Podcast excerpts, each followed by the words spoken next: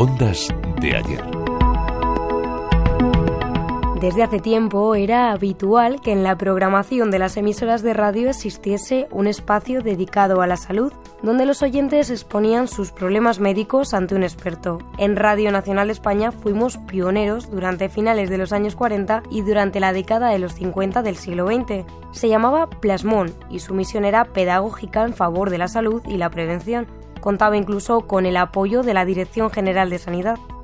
Enrique Tomás de Carranza es director de Radio Nacional de España. Yo creo que fue idea de, Pepe Boeta. Pepe Boeta era médico. Lo que pasa es que se dedicó al mundo periodístico y fue director de programas y él eh, contó con otro médico que se llamaba Joaquín Ortiz Muñoz, que era hermano del subsecretario. Y entonces, y que era hombre pues que tenía vocación también. Y entonces, pues entre ellos, entre esos dos médicos, pero con la, bueno, con la visión de, de Pepe Boeta, pues que claro que era un especialista ya en el mundo de la radio, hicieron plasmón de modo que lo hicieron con rigor científico y al mismo tiempo con popularidad suficiente para ser un programa que llegara a la gente y tuvo mucho éxito. Además de los doctores Joaquín Ortiz Muñoz y José Rodolfo Boeta, el programa médico de Radio Nacional de España contaba con otro especialista, Eduardo Araujo Dualde. Cada programa de Plasmón estaba dedicado a un asunto, donde el especialista abordaba, por ejemplo, la gripe, intoxicaciones, problemas mentales, la urticaria o el reumatismo.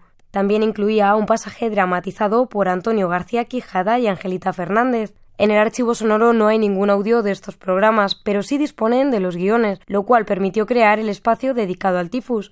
Les ofrecemos un fragmento.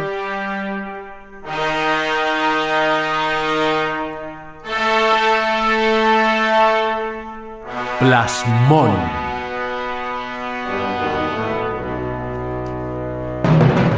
¿Cómo te llamas? ¿Mi nombre? Bah, eso del nombre no tiene importancia más que para vosotros los humanos. Y ni siquiera me habéis dado un solo nombre. Me llaman Evertella tifi, Bacterium tifi, Bacillus tifosus y hasta me dieron el apellido de uno de los vuestros, Bacilo de Everth. O sea, que tú eres un microbio. Sí, ya vas sabiendo algo de mí. Es raro, ¿eh? En medio de estos campos suele existir la espiga granada, el sauce, el manzano, la noria campesina, pero... Pero yo también. ¿Qué quieres de mí? Eh, pasaba por aquí. Esta corriente me arrastraba. Escuché el canto de un ruiseñor. Vi unos pies grandes. Descubrí tu rostro y todo lo demás. Ya lo sabes. Empecé a hablarte. ¿Qué quieres de mí?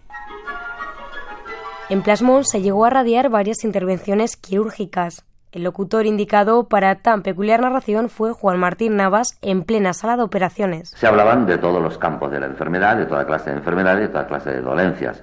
Entre ellas, eh, también las que eh, son sanadas o son corregidas por medio de operaciones quirúrgicas. Es decir, los programas eran no solamente médicos, sino quirúrgicos también. Mm, yo hacía aquella emisión, intervenía de una manera casi permanente, y me vi obligado para trasladar al oyente la impresión, cómo se hace una operación, si el médico lo hubiera narrado, lo hubiera narrado en términos médicos, llegaba menos al conocimiento de la gente que se lo hubiera radiado un profano. Por eso el doctor Ortiz Muñoz puso la costumbre de que un profano transmitiese la operación. La recuerdo sobre todas una operación de cataratas, en donde he visto cómo se distiende el ojo y cómo se raja de arriba abajo para extraerle la especie de lenteja que es la que crea las cataratas.